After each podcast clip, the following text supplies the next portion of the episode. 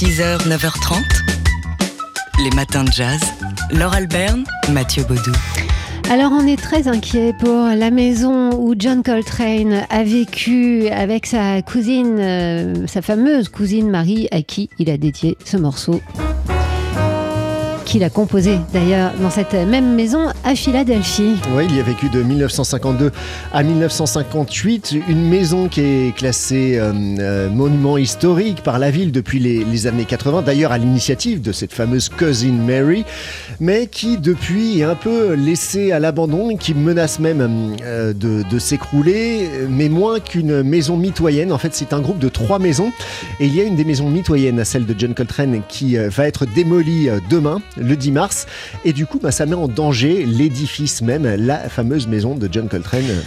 Alors bien sûr, euh, tout le, monde du jazz et, plus, plus largement euh, les, défenseurs euh, de la mémoire, de la culture noire de Philadelphie s'émeuvent de cette démolition annoncée parce que si on casse un mur de la maison mitoyenne, bah déjà qu'elle tient pas très bien cette maison, elle va s'écrouler. Et, puis ça interroge aussi pourquoi un, un, monument, un bâtiment qui a été classé monument historique, qui a été intégré il y a pas longtemps, vous en avez parlé dans les matins de jazz, dans le parcours historique pour euh, se souvenir de, la mémoire noire de Philadelphie euh, s'écroule, ça pose quand même des questions assez graves sur euh, la, politique de la ville, de, la municipalité de Philadelphie. Et puis il y a un soutien qui s'est organisé déjà, hein, une pétition. Oui, une pétition qui a réuni quelques 6000 signatures en trois jours pour que tout soit fait pour préserver cette, cette ancienne maison de, John Coltrane. 6000 signatures en trois jours, dont celle, c'est à noter, de Didi Bridgewater. À suivre donc.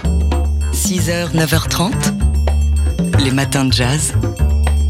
Laure Alberne, Mathieu Baudou. Alors, on ne vous a pas parlé euh, de cette info la semaine dernière. On attendait de voir si ça bougeait un peu. Il y a eu une polémique euh, aux Pays-Bas autour du choix de la traductrice euh, du futur recueil de poèmes de la jeune Amanda Gorman. Amanda Gorman, vous savez, c'est cette jeune poétesse africaine-américaine qui avait crevé l'écran lors de la cérémonie d'investiture de Joe Biden le 20 janvier dernier avec son poème The Hill We Climb, la colline que nous gravissons. Depuis, eh bien, les maisons d'édition du monde entier s'arrachent les droits de, ce poème et du recueil de poèmes qui suit euh, pour publier ce, texte. Et aux Pays-Bas, en effet, euh, c'est la maison Mullenhof qui a qui ses droits et qui avait choisi l'écrivaine Marieke Luca Richneveld pour traduire en néerlandais euh, ce, poème. Seulement voilà, cette autrice est blanche, ce qui a déclenché une polémique parce que il faudrait être noir pour traduire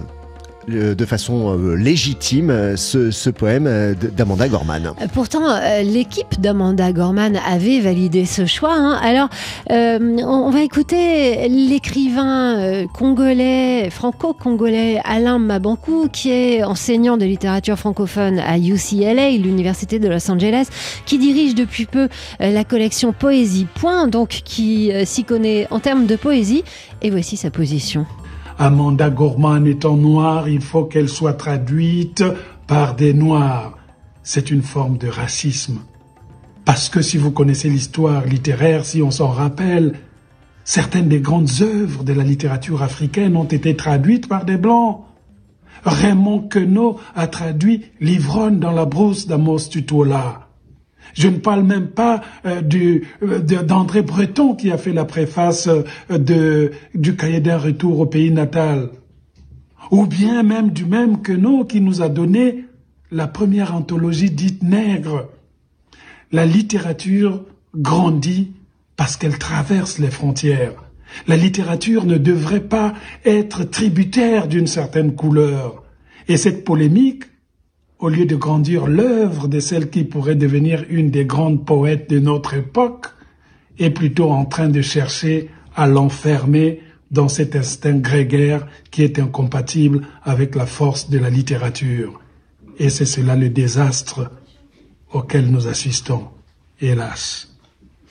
Alain Mabankou, donc euh, le euh, responsable euh, de Poésie Point, qui ici s'exprimait au sujet donc de cette polémique stérile à ses yeux et on, comprend pourquoi autour de la traductrice d'Amanda Gorman. Et face à cette polémique, on rappelle que bah, l'autrice qui devait traduire aux Pays-Bas ce poème d'Amanda Gorman a tout simplement bah, démissionné, elle a jeté l'éponge.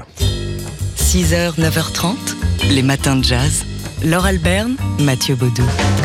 C'est une nouvelle collection que vient de lancer euh, l'éditeur euh, Penguin euh, Random House et ça se passe de l'autre côté de la Manche. Oui, et cette euh, collection euh, de livres, euh, de romans s'intitule Black Britain Writing Back et elle est à l'initiative de l'écrivaine Bernardine, Bernardine Evaristo qui avait remporté le, Booker Prize en, 2019. et cette, cette collection vise à mettre en lumière eh bien, l'Angleterre le, cosmopolite, l'apport des Noirs à l'histoire du Royaume-Uni. Son héritage culturel noir. Alors, c'est euh, qui concerne la diaspora euh, africaine, caribéenne euh, et, aussi des, auteurs nés en Angleterre. Ce, cette première salve, hein, cette collection publie six auteurs, six ouvrages qui ont été publiés dans les années 90. Alors pour Bernardine Evaristo, loin de, de, vouloir enfermer cette littérature, c'est au contraire pour l'essentiel, euh, de donner de la visibilité à des écrivains qui ont permis d'illustrer cette Angleterre cosmopolite. Le marché de l'édition, explique-t-elle, doit rendre compte de la diversité de la société britannique moderne qui s'est construite grâce à l'immigration de nombreuses communautés, ethniques, alors africaines, indiennes, asiatiques. C'était, on vous en parlait il y, a, il y, a, quelques jours, le sujet de cette série de films proposée par euh, le réalisateur anglais et plasticien Steve McQueen exactement, de, rendre compte de, la richesse euh, de, du caractère cosmopolite de cette culture anglaise. Ouais, de cet héritage euh, caribéen de, l'Angleterre. Euh, le livre symbolise une porte ouverte vers l'autre, dit encore, dit encore Bernardine, Evaristo, donc qui lance Black Britain Writing Back aux éditions Penguin Random House. 6h, 9h30, les matins de jazz. Laure Alberne, Mathieu Baudou.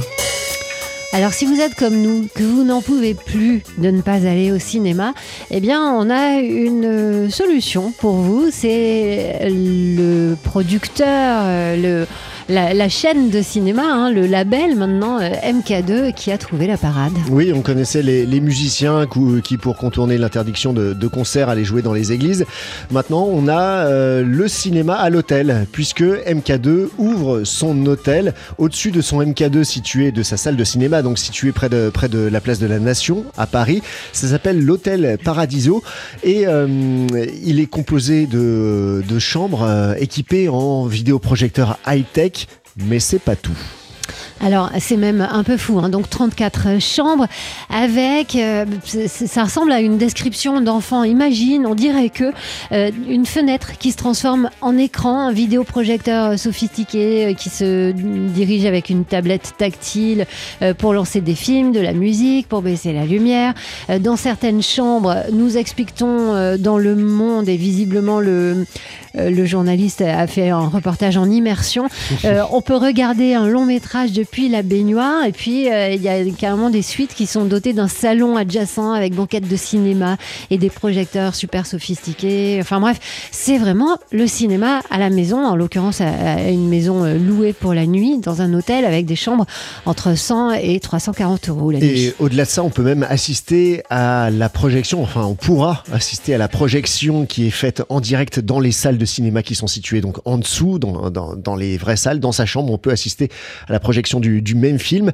Ajoutez à cela un toit terrasse avec écran géant, une salle karaoké, boîte de nuit pour une dizaine de personnes. ça, Mais pas pour, pour, ça, on attendra un peu la, fin de la crise sanitaire. Mais en attendant, l'hôtel est ouvert et effectivement, on peut s'offrir euh, une nuit. Alors j'ai regardé, hein, si vous êtes disponible ce soir, ça va vous coûter 160 euros euh, pour aller voir le film de votre choix en projection privée. Donc.